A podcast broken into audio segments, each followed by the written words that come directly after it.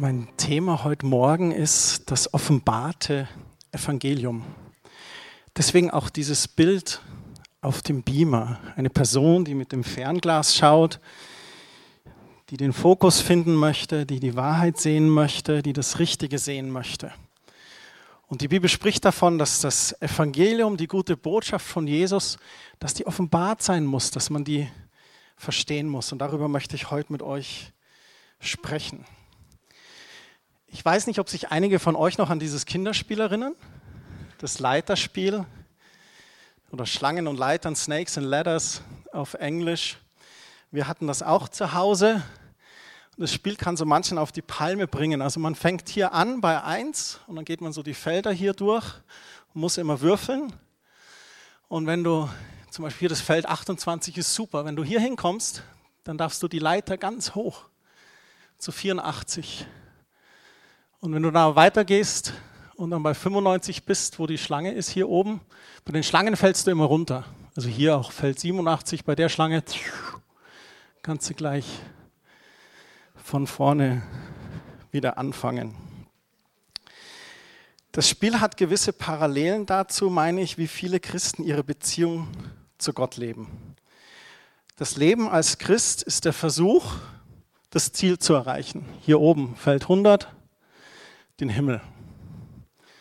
Und auf dem Weg dahin, da treffen wir auf so manche geistliche Schlange, eine Sünde, die uns erwischt. Wir fallen in Versuchung, die Sünde erwischt uns und schwupps geht's zurück. Und manchmal denken wir, wir erwischen so eine geistliche Leiter, unsere guten Taten oder unsere Hingabe, emporzuklettern im Reich Gottes. Und wir denken, ah, dann werden wir befördert, dann sind wir dem Himmel ein Stück näher. Doch wenn wir unser Christsein so sehen, dann wird das Ganze eigentlich zu einem einzigen Zwang. Man denkt, man muss sein Bestes geben, alles richtig machen, möglichst nicht sündigen, damit ich dann würdig bin, in den Himmel zu kommen. Man konzentriert sich ständig darauf, an diesem Bestimmungsort anzukommen. Und man befindet sich dann wie in diesem Spiel. Aber Christsein ist sicherlich kein geistliches Leiterspiel, dass wir in der Hoffnung spielen, nach oben zu kommen und dieses Ziel zu erreichen, endlich im Himmel anzukommen. Ich glaube, dass unsere Beziehung zu Gott tatsächlich am Ziel beginnt. Also es fängt gar nicht an mit diesem Feld 1, sondern mit dem Feld 100. Und ich möchte euch eine Stelle vorlesen aus Johannes Evangelium, Kapitel 19. Wir gehen da direkt in die Kreuzigung rein. Wir gehen direkt ans Ende der Kreuzigung. Ich glaube, ich habe das noch nie in der Predigt gemacht, dass ich die letzten Worte Jesu am Kreuz so einfach aus dem Kontext vorlese. Weil man da eigentlich immer hinführen muss. Aber ich möchte das vorlesen. Johannes 19, die Verse 28 bis 30. Jesus ist am Kreuz Jesus wusste, dass nun sein Auftrag erfüllt war, heißt es da, und er sagte, ich habe Durst, damit sollte sich die Vorhersage der Heiligen Schrift erfüllen. In der Nähe stand ein Krug mit Essigwasser und die Soldaten tauchten einen Schwamm hinein, steckten ihn auf einen Ysopstängel und hielten Jesus den Schwamm an den Mund. Als Jesus davon getrunken hatte, da rief er, es ist vollbracht. Und dann ließ er den Kopf sinken und starb. Jesu letzte Worte, es ist vollbracht. Mein Opfer hat dich ans Ziel gebracht. Jesus hat an unserer Stelle das letzte Feld auf dem Spielfeld des Leiterspiels erreicht. Er ist allen Schlangen aus dem Weg gegangen, der Versuchung in der Wüste widerstanden. Hat auch keine Abkürzungen genommen, keine Leitern, so nach dem Motto, das mit der Geißelung, das mache ich jetzt nicht mit. Ich rufe die himmlischen Herrscher an. Nein, hat er auch nicht. Er ist auf keine Schlangen reingefallen und hat keine Abkürzungen durch irgendwelche Leitern genommen. Und das ist eigentlich die zentrale Aussage des Evangeliums. Das muss uns zur ganz persönlichen Offenbarung werden. Sonst sind wir wie in diesem Leiterspiel und wir denken immer, durch, dass wir durch gute Werke oder durch gute Taten uns diesen Platz im Himmel erarbeiten können. Aber das müssen wir nicht. Jesus hat diesen Platz erarbeitet. Seine bedingungslose Liebe hat uns vom Startpunkt 1 ins Ziel zum Punkt 100 gebracht. Wenn wir in Christus sind, dann leben wir eigentlich schon mit einem Fuß da oben im Himmelreich. Er sagt, die, die den Namen des Herrn anrufen, die von Herzen Buße tun, die werden ewiges Leben haben. Er sagt, wir sollen das auch nicht leichtfertig tun. An anderer Stelle sagt er, nicht jeder, der sagt, Herr Jesus, wird in mein Reich kommen, sondern der, der den Willen des Vaters tut. So, da ist schon eine Kombination. Aber wichtig ist, es sind nicht die guten Werke, die uns in den Himmel bringen. Das Opfer Jesu hat uns dieses ewige Leben gebracht. Aus Dankbarkeit und Liebe zu ihm wollen wir dann gute Werke tun. So geht es mir zumindest. Als Jesus am Kreuz starb, da rief er aus, es ist vollbracht. Durch diese Worte, durch das Kreuz ist uns Heil und das ewige Leben versprochen. Wisst ihr, was Evangelium eigentlich heißt? Ich habe es vorhin schon erwähnt. Ihr wisst das sicherlich. Die gute Botschaft. Es kommt aus dem Griechischen, es heißt eigentlich Euangelion. Irgendwann hat man dann aus dem U mal ein V wahrscheinlich gemacht. Und es bedeutet gute Nachricht oder Wikipedia sagt sogar ganz konkret Siegesbotschaft. Evangelion, Evangelion ist eine Siegesbotschaft. Jemand hat für uns den Sieg errungen. Und es ist eine gute Nachricht. Ohne Haken, ohne Kleingedrucktes. Kennt ihr das, wenn jemand zu dir kommt und sagt, ich habe eine gute und eine schlechte Nachricht? Zeugnistag zu Hause. Papa, ich habe eine gute und eine schlechte Nachricht.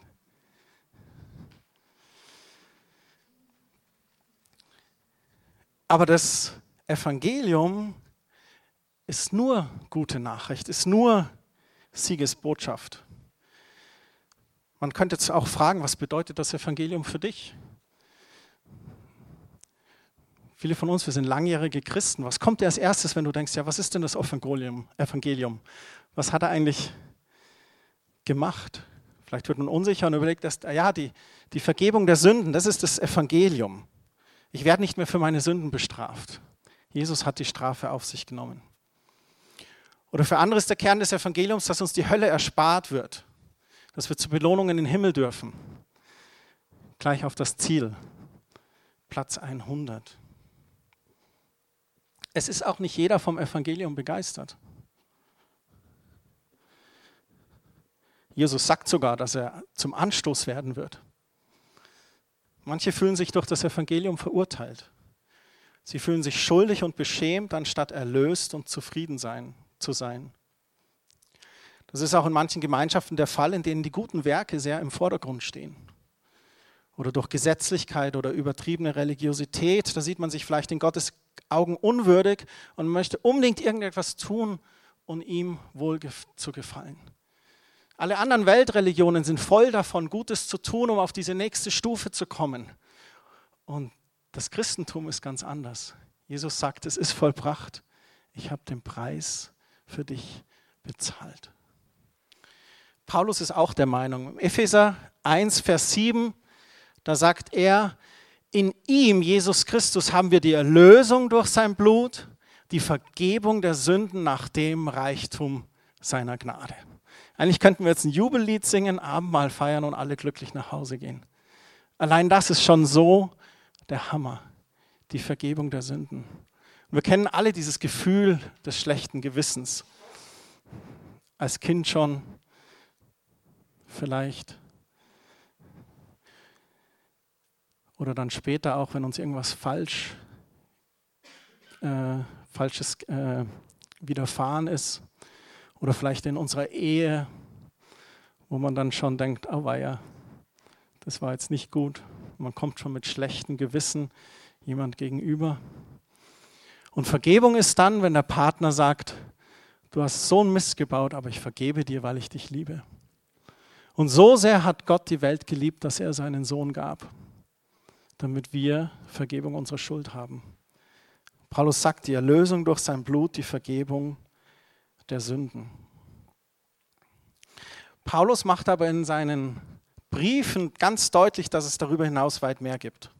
Im Brief an die Epheser schreibt er zum Beispiel im selben Kapitel, Kapitel 1, Verse 17 und 18, dass der Gott unseres Herrn Jesus Christus, der Vater der Herrlichkeit, euch gebe den Geist der Weisheit und der Offenbarung, ihn zu erkennen. Er spricht hier zu Christen, zur Gemeinde in Ephesus, Menschen, die ihr Leben Jesus gewidmet haben, geweiht haben. Und zu denen sagt er aber, da gibt es noch mehr. Und deswegen bete ich für euch, dass ihr den Geist der Weisheit und Offenbarung habt, ihn zu erkennen. Er gebe euch erleuchtete Augen des Herzens, damit ihr erkennt, zu welcher Hoffnung ihr von ihm berufen seid, wie reich die Herrlichkeit seines Erbes für die Heiligen ist. Da ist ein Erbe, da ist noch sehr viel mehr. Da ist nicht nur Vergebung der Sünden, da ist noch sehr, sehr viel mehr für uns. Die Vergebung unserer Sünden ist der Beginn des Evangeliums Jesu Christi, dieser Siegesbotschaft vom Kreuz. Ich möchte mit euch heute eine Person anschauen und es ist der liebe Saulus. Saulus selber war Jude, einer der strengsten Pharisäer. Als er begann, die Gesetze des Mose zu studieren, da war er sogar noch ein Junge. Im Alter von ungefähr 13 Jahren, da war er Schüler des Rabbi Gamaliel. Früher wurdest du von Rabbis berufen. So wie Jesus auch als Rabbi seine Jünger erwählt hat, hat der Gamaliel zu ihm gesagt, Saulus, komm, ich will dich lehren. Als 13-Jährigen schon. Und dann hat er gesagt, ja gerne. Gamaliel war sehr berühmt, war der bekannteste, der, der berühmteste. Das ist wie wenn du in die Fußballschule kommst und du bist nicht irgendwo beim FC Freiburg oder Heimhausen oder sonst wo, sondern beim FC Bayern oder Inter Mailand oder und gerne ist er da hingesehen, einer der höchsten angesehenen Rabbis in der jüdischen Geschichte. Und bei dem Gamaliel hat er gelernt, auf was sich das Judentum gründet, nämlich auf das Gesetz, das Gott Mose gegeben hat. Das großartigste und überhaupt wichtigste war es, dieses Gesetz zu befolgen. Saulus war zum Beispiel dabei, als sie den Stephanus gesteinigt hatten. Stephanus, der erste christliche Märtyrer, von dem wir in der Apostelgeschichte lesen. Die Bibel sagt uns, dass Stephanus ein Leiter war in der Gemeinde, dass er voll Heiligen Geistes war. Welches Vergehen hatte Stephanus begangen, das den Tod durch Steinigung rechtfertigte? Er hat die Menschen aufgeklärt. Er hat gesagt, ihr müsst nicht mehr Schlangen und Leitern spielen. Ihr müsst nicht mehr das Gesetz befolgen, um euren Platz im Himmel zu erreichen. Nein, Jesus Christus, gekreuzigt, gestorben, auferstanden, hat sein Blut für euch vergessen, vergossen. Er erklärte ihnen, dass es nur diesen einen Weg zur Rettung gibt, den Glauben an Jesus. Stephanus predigte das Evangelium, die Siegesbotschaft, die gute Nachricht. Für die Juden, also auch für Saulus, war das absolut tabu, über Jesus zu predigen oder ihn sogar über das Gesetz von Mose zu stellen.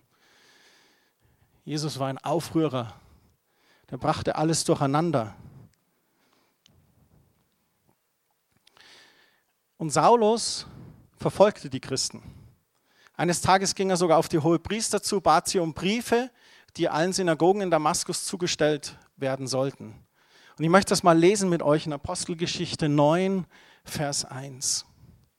Saulus verfolgte noch immer mit grenzenlosem Hass alle, die an den Herrn glaubten und drohte ihnen an, sie hinrichten zu lassen. Er ging zum hohen Priester und ließ sich von ihm Briefe für die jüdischen Gemeinden in Damaskus mitgeben. Sie ermächtigten ihn, auch in diesem Gebiet die Gläubigen aufzuspüren und sie ganz gleich, ob Männer oder Frauen, als Gefangene nach Jerusalem zu bringen. Der Saulus war ein Eiferer, ein Streber, ein High Performer. Er war der Beste. Er hatte wahrscheinlich den größten Bonus am Jahresende bekommen, weil er die meisten verfolgen konnte. Er war die Vorzeigeperson der beste Stürmer, den die Pharisäer hatten. Und dann aber, auf seiner Mission, mit diesen Briefen endlich noch mehr zu wischen, kurz vor Damaskus umgab Saulus plötzlich ein blendendes Licht vom Himmel. Er stürzte zu Boden und hörte eine Stimme. Saul, Saul, warum verfolgst du mich? Wer bist du, Herr? fragte Saulus. Und dann kommt die Antwort, ich bin Jesus, den du verfolgst, antwortete die Stimme. Und dann gibt es gar keine Diskussion. Dann sagt die Stimme zu ihm, steh auf und geh in die Stadt, dort wird man dir sagen, was du tun sollst. Boah. Das Bekehrungserlebnis des Saulus. Später ändert er seinen Namen zu Paulus. Er hatte an diesem Tag eine Begegnung mit Jesus. Und ich glaube, eine Offenbarung über das Evangelium. Dort, wo er vorher ohne Offenbarung gelebt hat, gesetzlich im Leiterspiel gefangen war, sich in Acht genommen hat vor Schlangen, nach Leitern ausgeschaut, wie er emporklettern kann, um den besten Platz zu erreichen. Da fiel ihm das, glaube ich, wie Schuppen von den Augen. Man liest weiter von ihm, dass er einen großen Hunger hatte nach tieferem Einblick in diese gute Nachricht. Im Anschluss an sein Gotteserlebnis verbrachte er drei Jahre in der arabischen Wüste, wo Gott ihm das ganze Ausmaß der Botschaft des Evangeliums offenbarte. Paulus redete dann später im Brief an die Galater davon und sagte ihnen, dass die gute Nachricht nicht von Menschen erdacht wurde. Man liest das im Galater 1, Vers 11. Er sagt, ihr könnt sicher sein, liebe Brüder und Schwestern, die rettende Botschaft, die ich euch gelehrt habe, ist keine menschliche Erfindung. Ich habe sie auch von keinem Menschen übernommen und kein Mensch hat sie mich gelehrt. Jesus Christus selbst ist mir erschienen und hat mir seine Botschaft offenbart. Ich bete für manche Menschen schon viele Jahre und ich wünschte manchmal, oh Jesus, erscheine ihnen doch zeig dich in deinem Licht oder sende einen Engel oder gib ihnen einen Traum, mit dem sie, bei dem sie so aufwachen, dass sie aus dem Bett und auf die Knie fallen. Und Aber es ist nicht bei jedem so, es ist nicht, dass jedem der Jesus erscheint. Aber ich bete, dass der Schleier der Verblendung, wie es in der Bibel heißt, dass der hinweggenommen wird. Dass sie das helle Licht des Evangeliums sehen. Dass sie eine Offenbarung haben über diese frohe Botschaft, über die Siegesbotschaft. Lasst uns da nochmal im Epheser 1 kurz lesen. Epheser 1, die Verse 15 bis 18. Auch ein Gebet des Paulus. Er sagt, seitdem ich von eurem Glauben an den Herrn Jesus und von eurer Liebe zu allen Christen gehört habe, da höre ich nicht auf, Gott dafür zu danken und für euch zu beten. Er ist voller Dank erfüllt, dass sie die frohe Botschaft gehört haben. Und dann sagt er im Vers 17, ihn, den Gott unseres Herrn Jesus Christus, den Vater, dem alle Herrlichkeit gehört, bitte ich darum, euch durch seinen Geist Weisheit zu geben, dass er ihn immer besser erkennt und er euch seinen Plan zeigt. Eröffne euch die Augen, damit ihr seht, wozu ihr berufen seid, worauf ihr hoffen könnt und welch unvorstellbar reiches Erbe auf alle wartet, die zu Gott gehören. Diese Verse, die wir vorhin auch schon angeschaut haben. Lasst uns das genau anschauen, durch seinen Geist Weisheit zu geben. Es ist wichtig, dass wir erlauben, dass der Geist Gottes zu uns spricht. Dass wenn wir auch das Wort Gottes lesen oder über Jesus lesen, dass wir erlauben, dass der Geist Gottes uns Weisheit gibt. Dass es nicht nur tote Buchstaben ist, sondern dass es uns lebendig wird durch den Heiligen Geist. Und er sagt, die Weisheit zu haben, ihn immer besser zu erkennen und dass er euch seinen Plan zeigt. Wir haben das vorhin gesungen, hungrig bin ich, dich mehr zu sehen, dich besser zu erkennen und den Plan zu erkennen. Und dann sagt er, er öffne euch die Augen. Welche Augen sind da gemeint? Des Herzens, genau. Die Augen des Herzens, ihn zu sehen. Die Ohren des Herzens von ihm zu hören. Und wozu? Damit wir sehen, wozu wir berufen sind, worauf wir hoffen können, welch unvorstellbar reiches Erbe auf alle wartet, die zu Gott gehören. Und das ist, glaube ich, einfach dieses Gesamtpaket. Nicht nur die Vergebung der Sünden und diesen Platz im Himmel zu haben, sondern all die Verheißungen, die er gegeben hat. Wir haben vorhin gesungen über die Wüste. Sein Wort ist an mehreren Stellen, sagt er, dass er die Wüste zum Blühen bringt Dass dort, wo wir Stress oder Sorge haben oder Ängste, dass er diese nimmt, durch seinen Frieden ersetzt. Dass dort, wo wir die Freude am Leben verloren haben, dass wenn wir uns nach ihm ausstrecken, er uns wieder neue Freude schenkt. Trauer in Freude umwandelt. Wo Depression oder Verzweiflung ist, schenkt er wieder Sinn für das Leben. Eine Aufgabe. Wo Krankheit ist, heilt er. Wo Streit ist, schenkt er Versöhnung. All diese Dinge, wenn wir uns danach ausrichten und uns danach sehnen.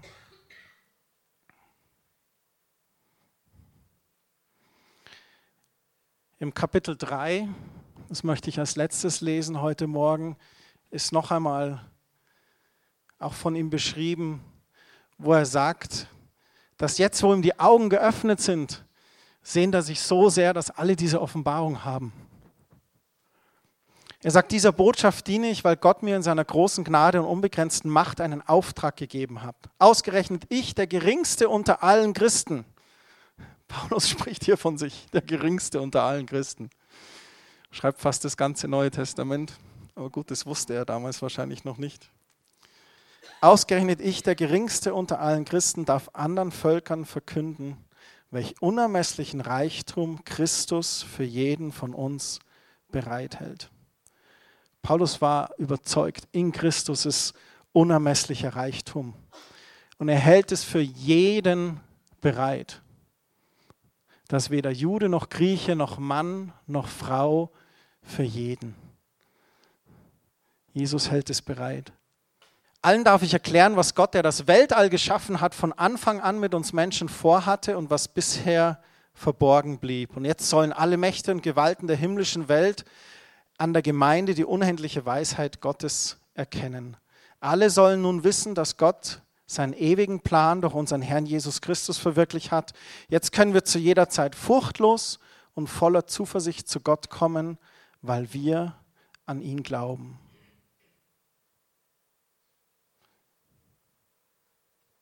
Wenn wir von Herzen erkennen, dass Jesus als Sohn Gottes gekommen ist, um am Kreuz als Opferlamm für uns zu sterben, dann begreifen wir wirklich, was die gute Siegesbotschaft des Evangeliums ist. Und nochmal zurück zu dem Leiterspiel. Die Reihenfolge ist wichtig. Ich tue nicht gute Werke, damit ich diesen Platz im Himmel habe. Nein, durch Jesu Opfer habe ich Vergebung der Sünden und ewiges Leben. Und aus Dankbarkeit und Liebe zu ihm orientiere ich mich in meinem Leben neu, lese in seinem Wort, erlaube ihm an meinem Charakter zu arbeiten, tue gute Werke, setze mich ein.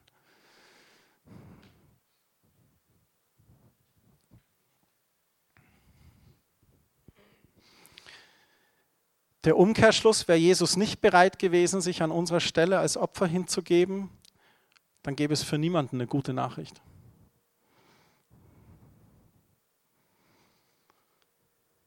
Der Schlüssel zum Evangelium ist im Gehorsam Jesu Christi, nicht in unserem Gehorsam oder unseren Werken. Die Bibel spricht zwar schon davon, dass wir eines Tages vor Jesus stehen werden. Und er wird unser Leben anschauen. Das heißt an einer Stelle, dass wir Tränen abwischen werden. Ich glaube, das sind Situationen, wo wir es doch verbockt haben oder verpasst haben. Vielleicht Dinge, wo er uns zu gesprochen hat und wir nicht gehorsam waren oder ihm nicht nachgefolgt sind, Kompromisse gemacht haben. Da werden wir schon eines Tages vor Jesus stehen. Aber Jesus ist gestorben zur Vergebung unserer Sünden.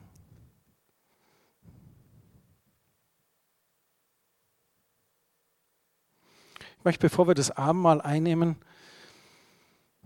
einfach einen Moment der Stille haben, wo du Möglichkeit hast, Buße zu tun. Die Bibel ist ganz klar an mehreren Stellen, da wo wir gesündigt haben und wenn wir zu ihm kommen, zu Gott kommen, Da ist er treu und gerecht und vergibt uns unsere Sünden. Buße ist eigentlich was total Geniales, weil es uns befreit, uns frei macht. Es kostet uns zwar Überwindung, weil wir über unseren Schatten springen müssen und unseren Stolz beiseite legen, weil wir sagen müssen, ich sehe etwas falsch oder ich habe was falsch getan. Aber es macht uns frei. Und ich habe zwei Gedanken dazu. Vielleicht sitzt du heute Morgen hier und sagst, Christian, das bin ich, dieses Leiterspiel.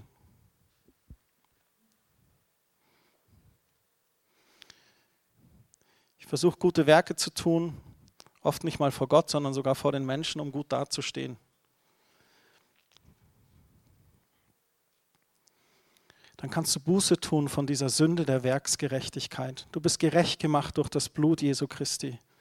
Bitte Gott um Vergebung und genieße es, dass Jesus an deiner Stelle gestorben ist.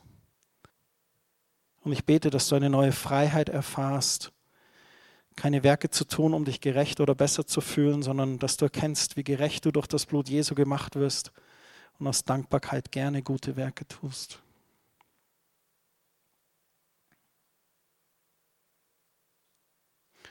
Der zweite Gedanke ist der, dass du vielleicht heute Morgen hier sitzt und sagst, Christian, ich habe das schon so oft gehört, Jesus für mich gestorben, aber ich fühle mich so minderwertig, so ungenügend. Ich, ich bin so ein schlechter Christ. Ich kriege das mit dem Bibellesen nicht auf die Reihe. Ich bin froh, wenn ich Sonntag aus dem Bett schaffe und hierher komme.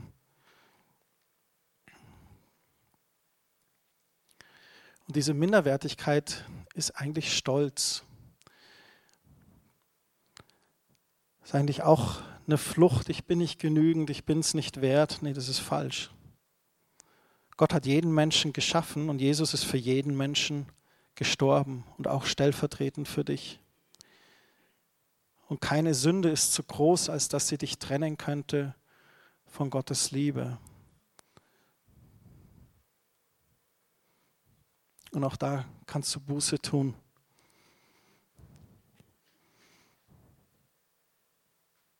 Du bist nicht weniger wert als andere Christen. Du musst dich nicht minderwertig fühlen. Jesus ist genauso für deine Sünde gestorben wie für meine.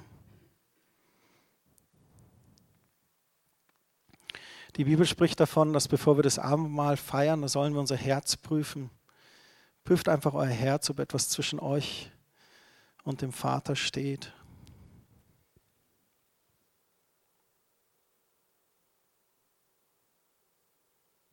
Ich möchte ein Gebet der Buße sprechen und wenn du möchtest, kannst du da gerne mit einschließen. Ich möchte es einfach vorsprechen.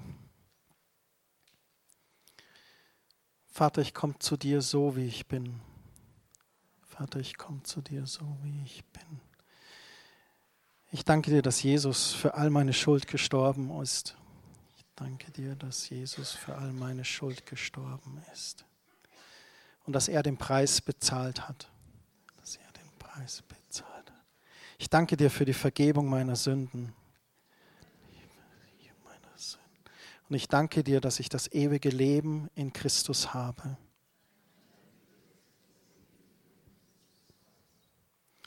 Ich bitte dich um Vergebung, wo ich versucht habe, durch gute Werke es selbst, mich selbst zu erlösen bitte dich um Vergebung, wo ich versucht habe, durch gute Werke mich selbst zu erlösen.